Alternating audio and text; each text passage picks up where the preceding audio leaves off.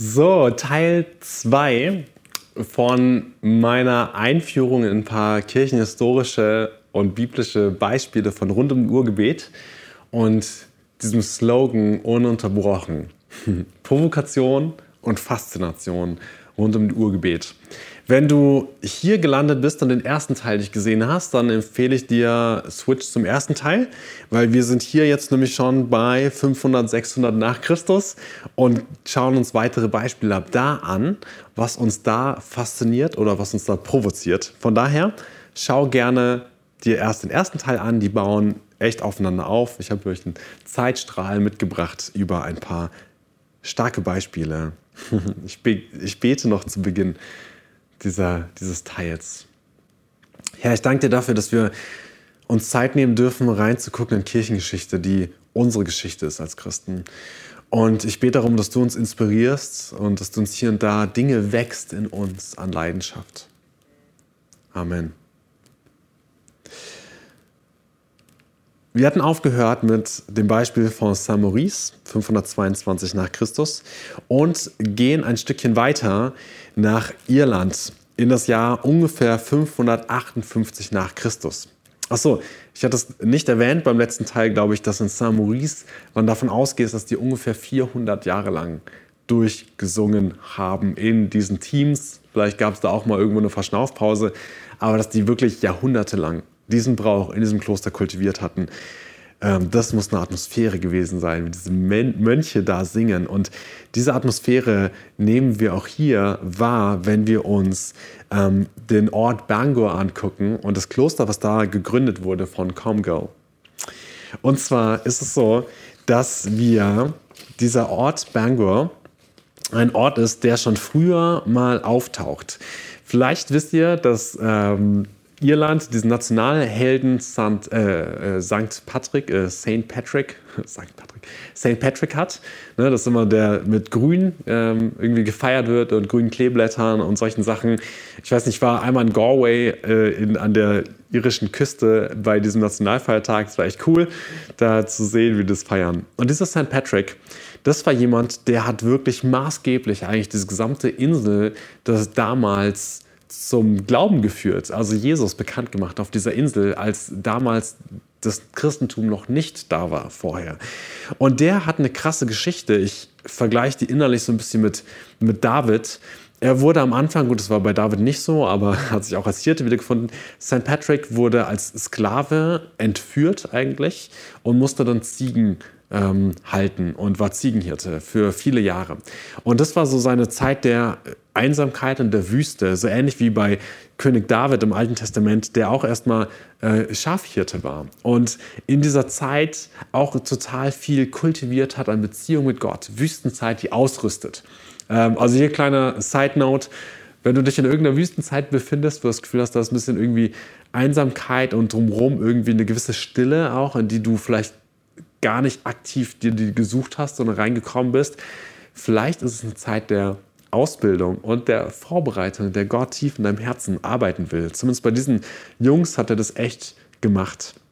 St. Patrick ähm, entkommt irgendwann, kommt zurück in seine Heimat und spürt den Ruf, wie Gott ihn aber zurück nach Irland holt um, ihn, um da den Menschen das Evangelium zu bringen. Also geht er zurück in das Land, wo er als Sklave gearbeitet hat und erzählt den Menschen von Jesus. Und das tut er mit so einer tiefen Leidenschaft, dass da ganz, ganz viel passiert.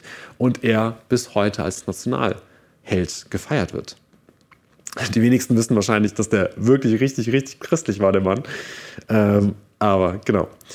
Und in Begleitung von St. Patrick gibt es diese Geschichte, dass sie in Bangor sind. Damals war, glaube ich, Bangor an sich gab es noch nicht. Und ein Begleiter von St. Patrick, während sie darüber durch die Gegend reisen, hat eine Vision. Und ich lese hier vor aus Rainers Buch, ähm, Die Gebetshausbewegung, da schreibt Rainer äh, von dieser Vision. Sie sahen das ganze Tal erfüllt mit himmlischem Licht. Und inmitten einer großen himmlischen Versammlung hörten sie, wie von Engelsstimmen begleitet, das Psalmensingen eines himmlischen Chores. Und diese Vision die muss sie irgendwie auch beeindruckt haben, dass die auch sich weitergetragen hat und wann das auch Jahre später irgendwie noch wusste von diesem Ort, dass das so ist. Man nannte dann das, das Tal der Engel, weil diese Begegnung so stark war. Und dann kommt eben einige Zeit später, 558 nach äh, Christus, kommt Comgirl, ein Priester, dorthin und gründet genau an diesem Ort, im Tal der Engel, ein Kloster.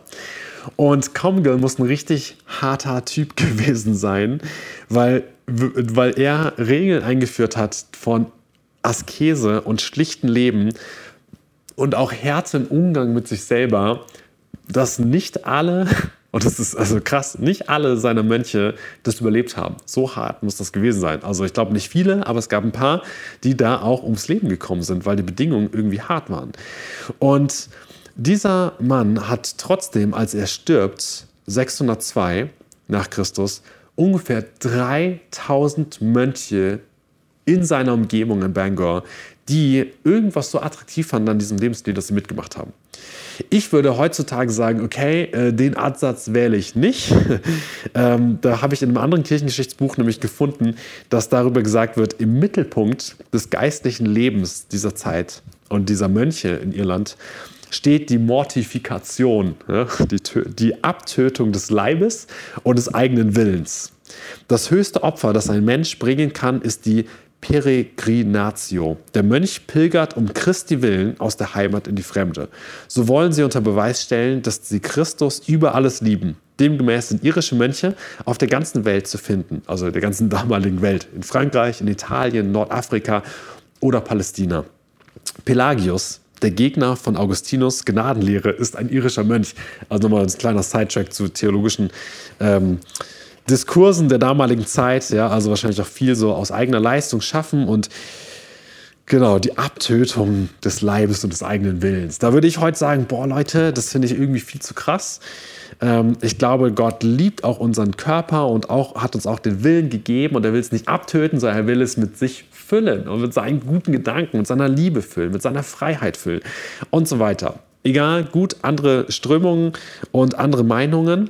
Und das Krasse ist trotzdem, dass Gott das Herz ansieht. Ja, also, ähm, und das macht mich ein bisschen demütig, dass ich auch merke, meine Meinung, die ich heutzutage habe, ist vielleicht nicht immer die einzige richtige. Gut, das wissen wir sowieso. Aber auch hier habe ich das nochmal gemerkt, ja, weil ich irgendwie sage so, boah, das geht ja eigentlich gar nicht.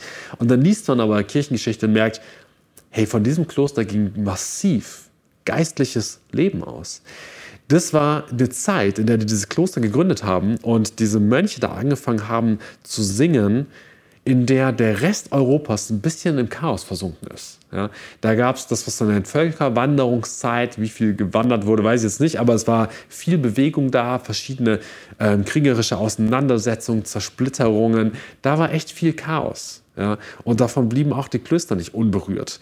Und in Irland die waren zu der Zeit einfach noch wesentlich abgeschotteter von Europa, ähm, vom, vom Kontinent, ähm, konnte hier richtig christlicher Glaube kultiviert werden. Und diese Flamme und, und diese Glut, die sie dort gehalten haben, haben sie dann wieder genau wegen diesem Antrieb der Peregrinatio, ja, dieses Pilgerns weg von zu Hause um Christi willen, wieder zurück auf unseren Kontinent gebracht. Ähm, das ist ganz viel. Also da geht erst geistliches Erbe darüber und dann wird es da kultiviert und dann kommt es wieder zurück und bringt uns wieder neu geistliches Leben hierher.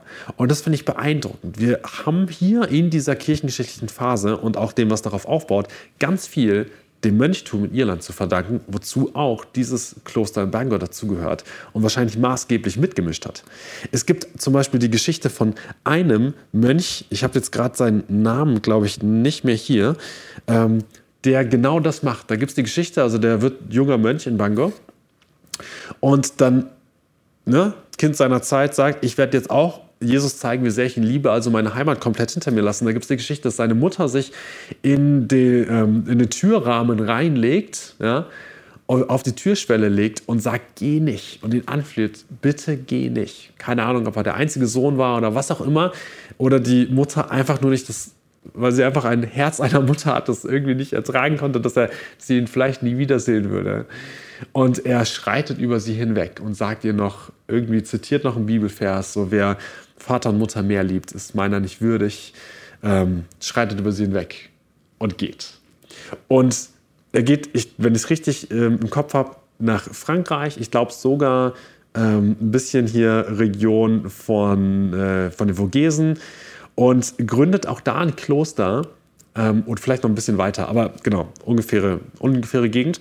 Gründet auch da ein Kloster. Äh, die fangen auch super radikal asketisch an, werden von Gott versorgt. Es wird attraktiv, geistiges Leben blüht auf, weil die Menschen spüren, da ist irgendwie mehr. Ja? Ähm, also wirklich innerer Reichtum. Und der macht das so erfolgreich, dass die anderen Bischöfe seiner Zeit, die oftmals auch eher, ich sag mal so, ja, mehr so Adlige waren, die hatten halt Bock auf Jagen, aber nicht wirklich auf geistliches Leben. Das war mehr so die Stellung, die sie da eingenommen haben. Also es gibt tatsächlich auch Zeiten in Frankreich später, wo fast alle Bischofsplätze von Adligen besetzt waren. Also diese Vermischung von Staat und Kirche sehr extrem war. Ähm, und genau. Gut, dann war vielleicht die französische Revolution ein bisschen, bisschen zu hart gegengelenkt, aber gut. Ähm, und diese anderen Bischöfe, die haben, die, also der war den Dorn im Auge und dieser neue Mönch mit seinem Kloster hat die einfach total genervt. Die haben sie dann auch irgendwann vertrieben, da ist er woanders hin, hat neue Klöster aufgemacht und so weiter. Also Riesenerbe, was auch da wirklich zu uns gekommen ist. Hier finde ich das total schön, wie diese Mönche angefangen haben, Psalmen zu singen. Ihr erinnert euch an dieses Beispiel, dass der Begleiter von ähm, St. Patrick im Tal der Engel Psalmen singen eines himmlischen Chores gehört hat. Und so fangen diese Mönche an, die Psalmen und den Reichtum der Psalmen Tag und Nacht, man nennt das antiphonal, sich gegenseitig Psalmen im Wechselgesang zuzusingen. Oh, wenn ich dran denke an gute, trainierte Mönchstimmen, die sich gegenseitig Psalmen vorsingen, zu der Zeit ähm, sehr wahrscheinlich in Latein. Und du stehst in irgendeiner äh, Kirche, in einem alten Gemäuer, damals einem neuen Gemäuer, und dieser Lobpreis erfüllt das Haus. Ähm, ich war, ich erinnere, muss mich daran erinnern, wie Lisa und ich mal in, in Carlisle an der äh, schottischen Grenze in eine Kirche kurz reingeschaut haben und da einfach nur auch gerade eine Chorprobe war. Und man konnte den Chor nicht sehen, die waren irgendwie irgendwo anders im Chorraum, aber diese Kirche war erfüllt von diesem Gesang. Und wow, das war, so stelle ich mir das vor, dass es damals dort war. Und das war ungefähr 150 Jahre lang, haben die kontinuierlich Psalmen im Wechsel da gesungen. Was für eine Atmosphäre muss das sein, wenn sie dort so viel das Wort Gottes unter sich wohnen lassen. Die Weisheit Gottes. Und die Erfahrung von Menschen mit Gott, hm, die wir in den Psalmen finden. Aus diesem Lobpreis heraus, und deswegen, ja, also hier habe ich euch das Symbol mitgebracht. Oh, ich habe das ja noch gar nicht. Moment. Nochmal zurück, genau. Und zwar das Symbol des Pfeiles nach oben, der Lobpreis zu Gott. Und ganz markant finde ich bei dieser Bewegung, dass aus diesem Lobpreis zu Gott auch ein Herzschlag der Mission geht. Und deswegen drehe ich den Pfeil hier zurück auf die Erde, sage ich mal.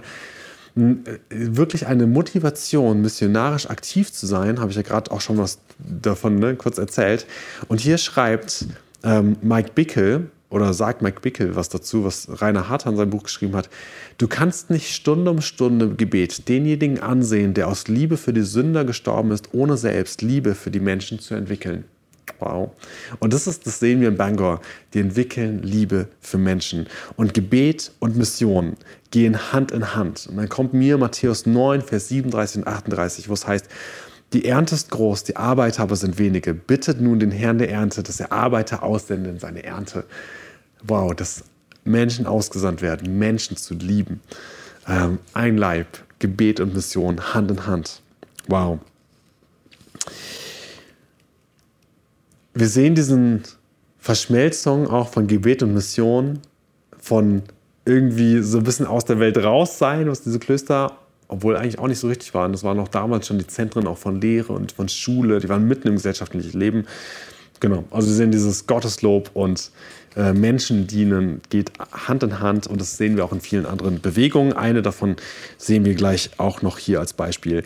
Jetzt geht es weiter zurück nach Frankreich, ja, von Irland aus zurück nach Frankreich und zwar in das Jahr ungefähr 900 nach Christus. Und ich glaube, äh, Cluny, äh, Cluny, ich weiß nicht genau, wie man es aussprechen würde. Ähm, und das ist äh, auch wieder von Saint-Maurice gar nicht so weit weg. Ich sag mal so von Genfersee eher südwestlich ein bisschen. Ähm, finden wir diesen Ort. Der ist heute nicht mehr so bekannt. Das hat damit zu tun, dass die Französische Revolution da auch dann den letzten Strich unter die Sachen gemacht hat, äh, die, den letzten Abt geköpft hat und ähm, die große Kirche, die hatten ein riesiges Kirchenschiff da.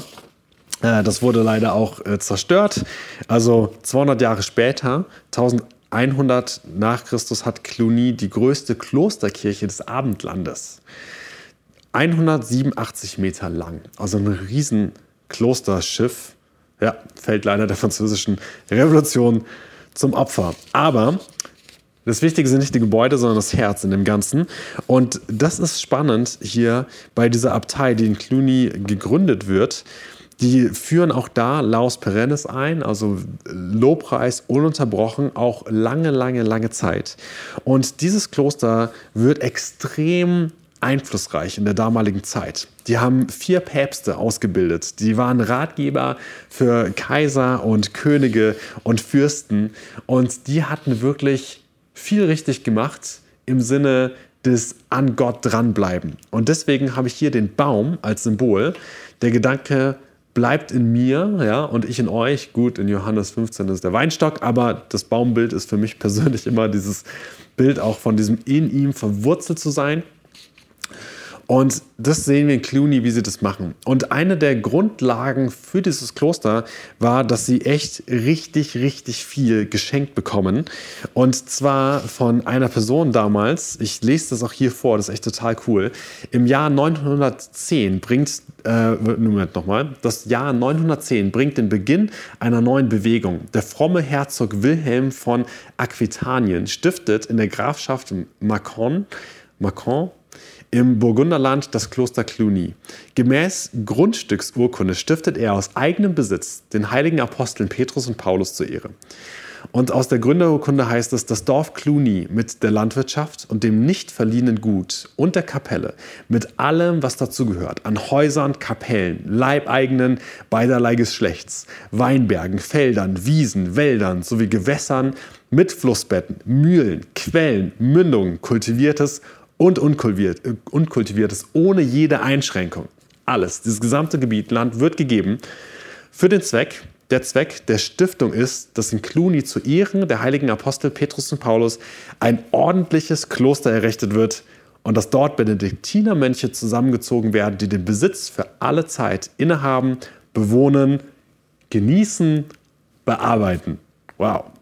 Das ist ein krasses ähm, Fund, was diese Menschen hier bekommen, in der damaligen Zeit hieß das hier Unabhängigkeit. Sie mussten keine Steuern zahlen, keine Rechenschaft ablegen. Sie hatten ihr Gebiet und das war ihnen gegeben für immer mit allem, was drauf war. Sie waren nur als Kirche Rom unterstellt. Und genau das sehen wir. Die wurden damit rausgehoben aus dem ganzen anderen Kram drumherum. Damals beschweren die sich auch über Verwässerung des Glaubens und so weiter. Also die Probleme sind eigentlich so wellenförmig, glaube ich, irgendwie immer die ähnlichen in den Jahrhunderten ja, tauchen wieder, verschiedene tauchen wieder auf. Und diese Freiheit nutzen sie total geschickt, um selber geistliches Leben zu kultivieren. Und sie geben, sie, sie investieren vor allem in Gebet und Gemeinschaft mit Gott. Und das machen sie auf auch so eine schöne, schöne Art und Weise, dass sich andere Klöster ihnen anschließen und es als Mutterkloster nehmen. Dadurch wird der Einfluss riesig, den die haben. Ähm, und sie verwalten das, was sie haben, auch sehr gut. Also ich hatte schon früher mal gelesen, dass die irgendwie klarkamen, äh, wirklich gut klar, wirtschaftlich klarkamen. Da dachte ich mir so, hey, was, wie können wir davon lernen? Aber ja, die haben eine riesige Sache gestiftet gekriegt. Das ganze Land und Gut haben das gut verwaltet und waren damit freigesetzt für ihr Mönchstum, äh, für dieses Lob Gottes. Das finde ich echt beeindruckend. Und was hier zum Verhängnis wird, deswegen der Baum, der Gedanke bleibt in mir, ist, dass sie nach ungefähr 200 Jahren, also noch wirklich gut vor der Franz lange vor der Französischen Revolution, merkt man, dass der Wohlstand ihnen zum Verhängnis wird und der Kirchenhistoriker, der darüber schreibt, sagt, zur Verweltlichung führt. Und sie sich hinterher dann doch vielleicht nur noch ums Jagen kümmern und nicht mehr um den Grund, wofür sie eigentlich da waren. Übrigens, Jagen ist super. Ja? Ähm, äh, unsere Wälder brauchen das und äh, von, ich habe auch nichts dagegen, wenn Leute das aus Leidenschaft machen. Aber der Gedanke von einem Leben, ja, wo man Gott aus dem Mittelpunkt verliert. Und das war bei denen so. Gut, das war Cluny. Ganz spannend, also wo sie diesen Hang, die Verwurzelung Gott verloren hat, schwand auch ihr Einfluss, war die Attraktivität, nahm ab. Und ja, wo sie sich mit zu vielen Themen beschäftigt hat, die nicht, also genau, die nicht im, so sehr im Vordergrund stehen sollten, äh, verschwand das Ganze und sie gingen unter. Und deswegen war, als dann Französische Revolution war, die da echt so krassen Kahlschnitt gemacht hat in diesem Land, da war da auch gar nicht mehr viel. Da waren noch ein paar Mönche übrig, aber nichts von großen, ja, nichts Großes mehr. Gut, dann gehen wir weiter zu einem wahrscheinlich der bekanntesten Beispiele überhaupt, und zwar Herrnhut im Jahr 1727. Und da habe ich auch einige Textausschnitte. Und Herrnhut ist was, das begeistert Beta schon wirklich lange, wahrscheinlich seit 300 Jahren ungefähr. Und die haben eine ganz besondere Stelle, äh, Stelle ähm, Geschichte, Story. Und hier fangen wir mal an bei Graf Zinzendorf, den kann man nicht weglassen, wenn man hier dran denkt, an Herrnhut. Und der nahm auf seinem Grund und Boden Flüchtlinge aus Böhmen und Mähren auf. Also die wurden von der katholischen Kirche damals verfolgt, 1700, da haben wir seit 200 Jahren Reformation und gespaltene äh, Kirche. Und die ähm, diese Christen aus Böhmen und Mähren werden verfolgt von der katholischen Kirche und Zinzendorf gibt ihnen dort Raum um, zum Leben. Und ein, der Wallmann, ein Kirchenhistoriker, schreibt über Zinzendorf wörtlich eine der eigenartigsten Gestalten der gesamten Kirchengeschichte. Muss ein spannender Mann gewesen sein. Und er gibt den Platz und Raum, dort eine Siedlung zu gründen für die Flüchtlinge. Und es läuft katastrophal. Also es geht drunter drüber und Zinzendorf ist so genervt. Also 1722 wird es gegründet und fünf Jahre später ist er so genervt davon, dass in diesem Dorf irgendwie nichts läuft und die Leute nicht miteinander klarkommen und Streitigkeiten sind und so weiter. Und er sagt, ja, weil er hat das Grundrecht da, also, ich gebe euch hier mal eine ordentliche Ordnung, wie ihr miteinander umgeht. Und wenn ihr das nicht hinkriegt, dann tschüss. Also, die hatten eine gute Motivation zu sagen, ja, mh, jetzt reißen wir uns mal zusammen. Und trotzdem finde ich es total schön, weil Zinzendorf zutiefst, zutiefst Jesus geliebt hat. Also schon als Kleinkind gibt es diese ähm, Geschichten, dass er Liebesbriefe für Jesus aus dem Fenster wirft, ja, ähm, der, äh, damit Jesus die äh, bekommen kann ja, und lesen kann. Ich glaube mit vier oder fünf Jahren oder also ganz kleines Kind, sage ich mal, hat er schon eine ganz tiefe Liebe für Jesus. Und auch hier, ich weiß nicht genau, von wem der Vorschlag kommt, geht es darum, dass sie neu als Zeichen der Verbundenheit eine Abendmahlsfeier zusammenhalten und danach sich mehr an diesen Ordnungen, die in Zinzendorf gibt, halten wollen, um gemeinsam auch dort leben zu dürfen. Also es war nicht ganz freiwillig. Und hierüber schreibt Anderson, der hat ein, ein Buch recherchiert, gerade über Herrnhut, ähm, schreibt es ein bisschen ausgemalt, wie er sich das vorstellt nach all seiner Recherche, wie dieser Tag 1727 war, der ein ganz besonderer war. Ich lese vor. Während die Leute den Hügel hinab ins Tal liefen, vergewisserten sie sich, dass alte Streitigkeiten zur Seite gelegt waren und versicherten sich guten Willens füreinander. Guten Willen. Eine gewisse Spannung und Erwartung lag in der Luft. Es schien, als wolle niemand persönlich unvorbereitet in das Treffen gehen. Während sie durch die Türen der Kirche traten, begannen sich die kleinen Härchen im Nacken aufzustellen. Die Atmosphäre war geladen. Jeder wusste, dass etwas passieren würde, doch niemand hatte eine Ahnung, was genau. Jesus erste Jünger hatten sich in einem Saal getroffen und während Pfingsten gemeinsam eine Begegnung mit dem Heiligen Geist gehabt, mit der lebendigen Gegenwart Gottes. Während Zinzendorf ein Gebet der Buße sprach, brachen die schwangeren Himmel über Herrnhut endlich auf. Die Macht und Herrlichkeit Gottes kam auf die versammelte Gemeinschaft. Die spürbare Gegenwart Gottes war unmessbar und unbegreiflich dicht, mit Worten nicht mehr zu beschreiben, mit dem Verstand nicht mehr zu fassen. Jeder Bericht verfehlt und versagt bei dem Versuch, das Erlebte zu beschreiben, was diese Gemeinschaft teilte. Der Geist Gottes kam wie ein Sturm, kräftig, rauschend, unaufhaltsam. Die Liebe und Heiligkeit Gottes berührte sie wie ein Feuerstrom, herzerwärmend, gefährlich, lebenverändernd. Die Realität dieser Begegnung war nicht zu leugnen. Selbst so weit weg wie Ungarn wurden Christian David und Melchior Nitschmann, die gerade auf Reisen waren, von dem starken Impuls überwältigt zu beten. Bei ihrer Heimkehr lautete ihre erste Frage, was ist um 10 Uhr morgens am 13. August passiert? Sie waren erstaunt, aber dennoch nicht überrascht, herauszufinden, dass sie zur exakt gleichen Zeit vom Geist Gottes berührt worden waren wie die Gemeinschaft in Bertelsdorf. Das war da, wo diese Kapelle für den Abendmahlsgottesdienst gehalten wurde, äh, war, stand. Als die Versammlung wieder den Hügel hinauf nach Herrnhut lief, konnte sie nicht einschätzen, wie viel Zeit gerade vergangen war. Oh, ich liebe es. Waren es Minuten, Stunden oder sogar Tage? Was sie nun von ihrem Heimweg am Hinweg am Morgen unterschied, war eine Begegnung mit der Ewigkeit. In dieser Begegnung war ihnen die unbändige Liebe Gottes entgegengeflossen. Diese bewegte sie dazu, ihre Gemeinschaft mit Jesus und untereinander zu erneuern. In den Aufzeichnungen der Herrnhuter wird über diesen lebensverändernden Tag des 13. August Folgendes festgehalten. Diejenigen, welche sich zuvor nicht ausstehen konnten, standen jetzt im Vorhof der Kirche und umarmten sich, während sie sich Versprechen echter Freundschaft gaben. Und so kam die gesamte Gemeinschaft nach Herrnhut zurück als neugeborene Kinder. Wow. Und das ist so ein bisschen ausgeschmückt von jemandem, der es tief recherchiert hat.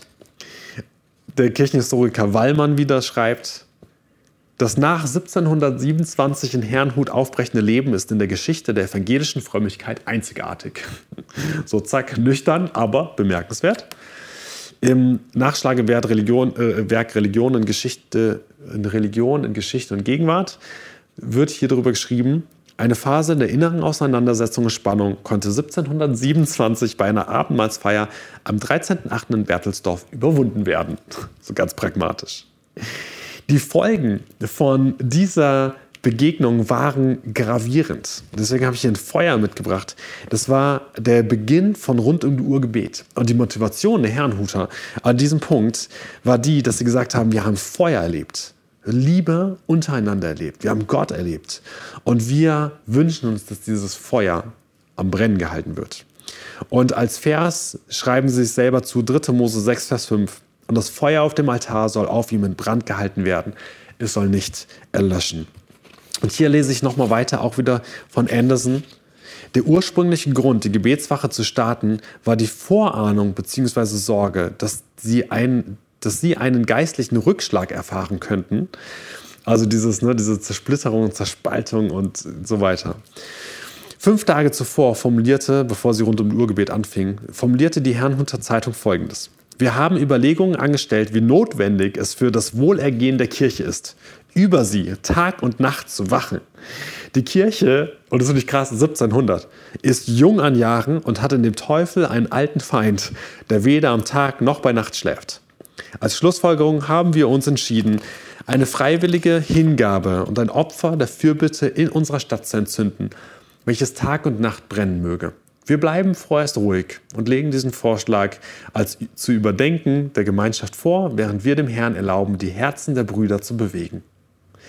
Der Fokus lag, das ist von Anderson dazu geschrieben, auf der Fürbitte. Gebet für die Nöte und Anliegen und Segen für die übrigen. Ich finde bei Herrnhut dieses Feuer des Gebets und der Fürbitte besonders markant. Dass sie sagen, wir wollen wachen über die Kirche, über die junge Kirche 1700. Das ist erst 300 Jahre her, sagen wir, sie die junge Kirche. Ich denke immer so, boah, 2000 Jahre Kirchengeschichte, die Kirche hat, ist schon einen riesen Weg gelaufen, ja, einen langen Weg gelaufen. Und auch hier werden schon Jesaja 62, Wächter auf den Mauern und solche Sachen zitiert. Und hier schreibt auch wieder Anderson, sie haben zu Gott gerufen für ihre Nation, für ihre Leiter, für ihre Lehrer, schließlich für die gesamte Christenheit und alle Menschen, damit ihr Gebet dem Herrn keine Ruhe gönnt, bei Tag und bei Nacht. Hm. Es waren übrigens einfach 24 Männer und 24 Frauen, die sich einfach die Stunden aufgeteilt haben und zu Hause hat jeder seine Stunde übernommen und gebetet. Top, da hatten sie ihre Gebetskette. Und kleiner Fun Fact: ähm, Christian David, einer der Jungs äh, an, on board, sagt zu den Nachtstunden, die Nachtstunden sind besonders gesegnet, weil die Natur des Menschen faul und träge ist, während der Widersacher stets aktiv und hart arbeitend ist. Ah, wieder das Motiv auch vom Teufel. Die Kinder Gottes sollen sich daher gegenseitig ermahnen, regelmäßig zu wachen und zu beten. Boah. Ich finde das voll inspirierend. Diese Ernsthaftigkeit, die sie da drin haben, wo wir, das ist uns manchmal abhanden gekommen, der Gedanke davon, dass geistliche Realität besteht und auch geistliche Kämpfe real sind und das Gebet wichtig ist, auch in diesem Zusammenhang. Das sehen wir bei unserem biblischen Vorbild Daniel im Alten Testament, wie er ringt im Gebet und wie die Engel ihm sagen, hey, und auf dein Gebet hin bin ich gekommen und ich habe noch gekämpft mit da und da, ja, mit geistlichen Mächten. Und das finde ich auch was wirklich Inspirierendes. Also 200 Jahre zuvor hatte Luther auch äh, den Teufel, ich sag mal, echt ernst genommen. Und 300 Jahre später, jetzt wir, sind so also 500 Jahre später zu Luther natürlich, sind so, hm, ja, also, ja, also, genau. Ich glaube, auch da gilt es manchmal, wach zu sein und zu wissen, alles, alles Natürliche hat auch eine geistliche Realität dahinter. Und die müssen wir auch wahrnehmen. Okay. In dieser Gemeinschaft, mit diesem Gebet, erwuchs super viel. Transformierte Gemeinschaft, Einheit, Bildung, soziales Engagement, füreinander ähm, Fürsorge füreinander. Da, und da wurde alles irgendwie aus Gebet geboren und da kamen neue Gedanken und Ideen und es wird begleitet im Gebet und so weiter. Die Losungen, also diese Liebe für Gottes Wort, die Losungen wurden in Herrenhut zu dieser Zeit ähm, etabliert. Die gibt es bis heute, diese kleinen blauen Losungsbüchlein oder die App. Ähm, die haben schon Dietrich Bonhoeffer gelesen, Pete Gregg, äh, wir, vielleicht hast du die heute Morgen gelesen äh, in 55 Sprachen, Auflage von 1,5 Millionen oder sowas. Und das so, boah, die Liebe zu Gottes Wort, ja, die irgendwie auch dadurch verarbeitet bis zu, zu uns heute. Ja. Ist auch näher dran kirchengeschichtlich als Cluny oder Bangor. Und ganz krass ist Missionsbewegung. Ähm, Menschen aus Herrnhut haben sich von Gottes Geist bewegt zu radikalen Schritten veranlasst gesehen, um anderen Menschen von Jesus zu erzählen. Sie sind nach Westindien, nach Grönland und vielen anderen Ländern gereist. Die krassesten Berichte sind, dass sie sich selber verkauft haben als Sklaven, um an diese Orte zu kommen. Wow. Ähm, John Wesley wurde durch die Herrnhuter maßgeblich beeinflusst, der dann genau auch ein großer Erweckungsprediger war. Und auch die Herrnhuter hatten diese Stärke der Überkonfessionalität. Und das ist auch spannend ähm, zu sehen, dass Zinstendorf selber schon ganz wichtig findet, dass man einander sieht und erkennt. Weil man, Kirchenhistoriker schreibt, Zinstendorf erkannte, dass die konfessionellen Differenzen nicht bis zum Herzen reichen. Aber schon damals hat er gesagt, hey, Ökumene ist wichtig, wir sind gemeinsam Christen, unabhängig von Konfession und Dingen, die uns auch trennen. Bei denen stand Lobpreis Gottes, das Lamm, vielleicht kennt ihr das Herrnhuter Symbol, wo das Lamm mit der Fahne da drauf ist. Jesus stand im Zentrum, die Anbetung des Lammes steht im Zentrum und das ist vielleicht mein letztes Zitat hierfür. Boah, weil wir hier jetzt schon ganz schön lange sind. Ähm, also aus, genau, letztes Zitat und dann das zentrale Merkmal ihrer Versammlung war Musik und ihr Leitmotiv war die Anbetung des Lammes. Zinzendorf schrieb selber hunderte Hymnen, die zeitgemäße moderne Form von Lobpreis zu seiner Zeit. Und andere waren ermutigt, es ebenso zu machen. Der Lobpreis begann normalerweise mit dem Singen ganzer Hymnen. Und immer wieder entstanden daraus Zeilen der spontanen Anbetung, in denen einzelne Zeilen und Verse zusammengesetzt wurden, um eine individuelle Zeit der Anbetung zu gestalten und zu improvisieren. Das klingt ja ganz schön nach Haben-Bohr-Modell hier, Herr Zinzendorf. Bis zum Jahr 1776 hat dieses kleine Dorf 600, äh, nee, 600, 226 Missionare ausgeschickt in die Welt. Und auf karibische Inseln und wo auch immer, die haben so viel Gutes bewegt. Wow. Hm. Zinzendorf, Feuer des Gebets, Fürbitte. Wir können so viel lernen von diesen Jungs und Mädels, die damals dort waren. Die Gebetskette war auch über 100 Jahre lang. Wow. Dann gehen wir jetzt mal einen großen Sprung ab in die Moderne. 1973, kurz erwähnt, ähm, ich glaube, David Yonggi Cho heißt der Mann, ein Pastor in Südkorea. Ich weiß nicht, ob der noch Pastor ist. Ähm, der hat, ist Pastor einer der größten christlichen Gemeinden der Welt. Also es ist so interessant, als Christen denken wir irgendwie so Europa und Nordamerika irgendwie sind so die christlichen Hotspots, aber nein, es ist komplett anders. Ja? Also Yonggi-Chos Gemeinde war eine Zeit lang eine der größten Gemeinden der Welt mit ungefähr 800.000 Mitgliedern. Ähm, wurde aber vor einigen Jahren auch äh, schon längst dann überholt von einer Gemeinde in Nigeria, ja, die noch größer ist. Also die Bewegung in Lateinamerika, Afrika, Asien, was, was Bewegung von Kirche angeht, die, also, die sind unvorstellbar.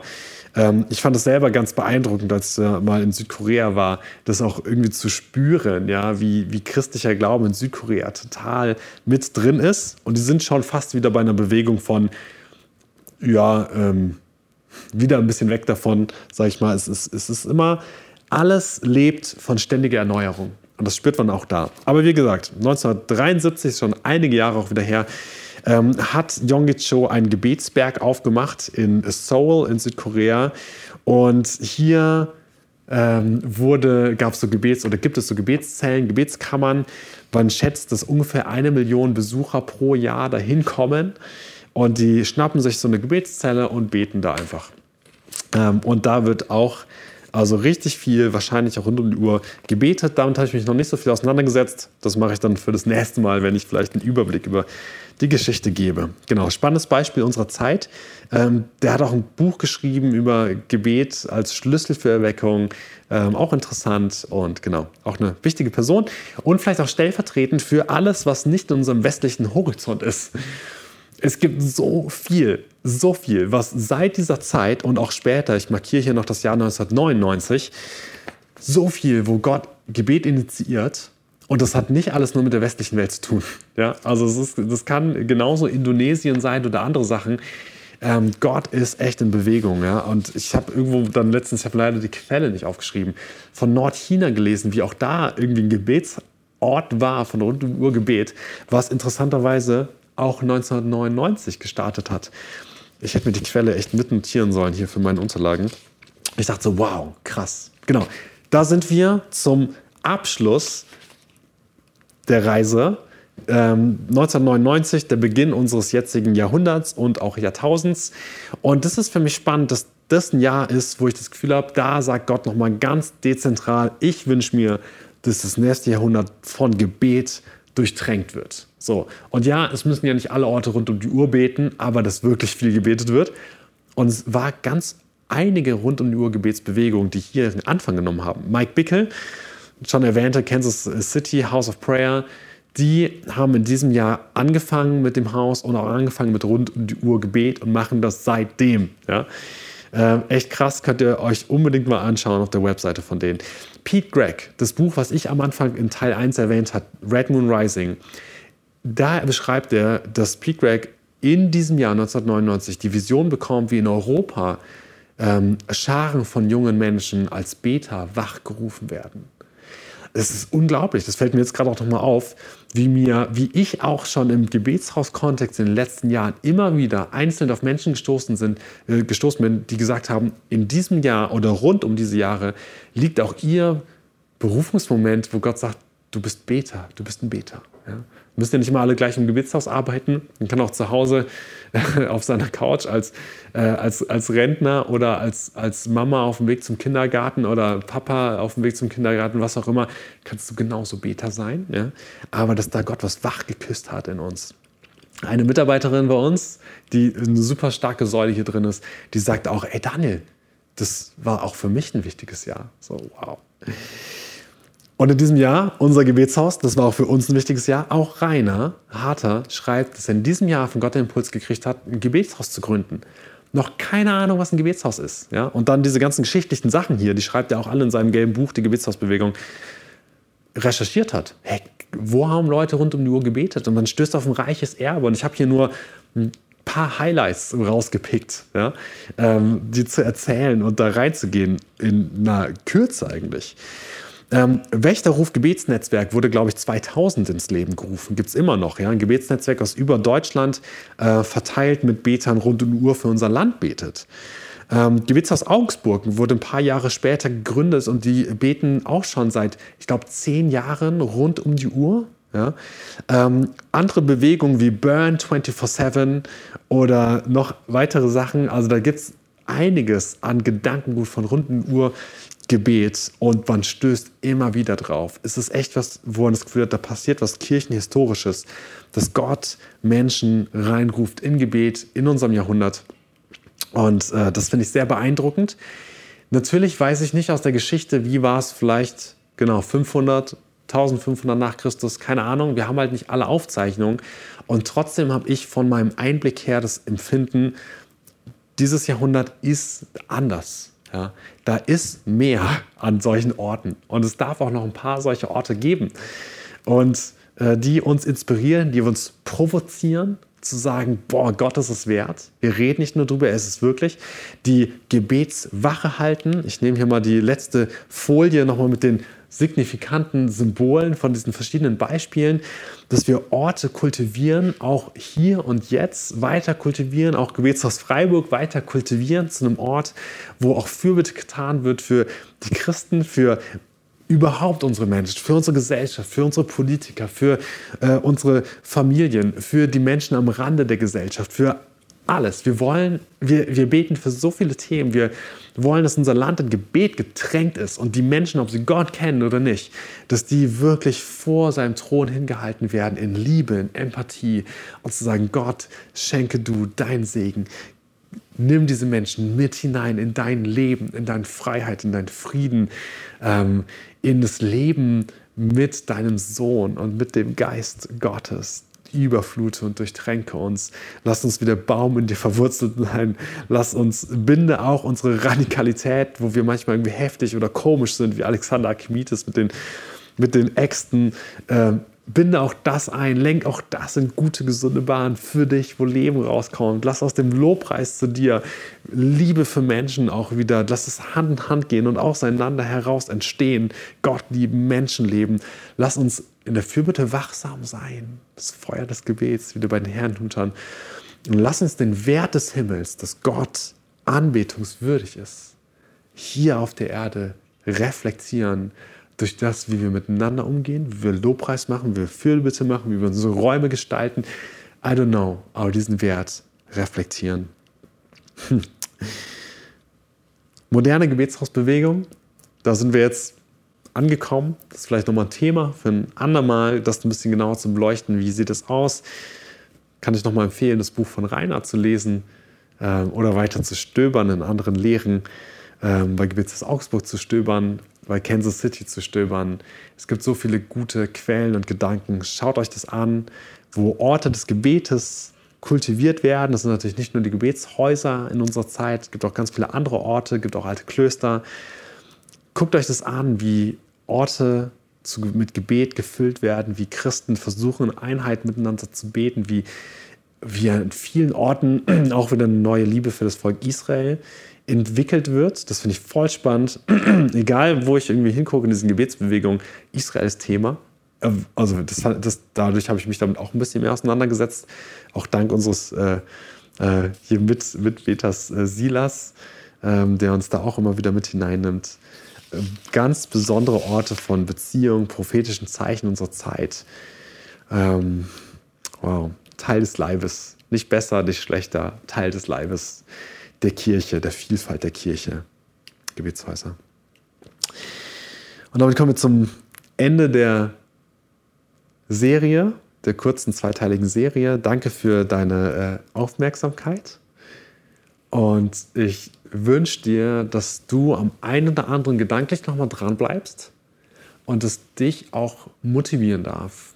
Und genau, dass die Dinge, die du schräg und provokant findest, du da weiter gräbst und guckst, warum und guckst, ob sich das irgendwo hinführt. Sei da neugierig, ja, ob Gott da irgendwas nochmal auch mit dir reden möchte. Ähm, und das, wo du Faszination hast, nimm sie mit, kultiviere sie, da wo du bist. Danke für die Aufmerksamkeit.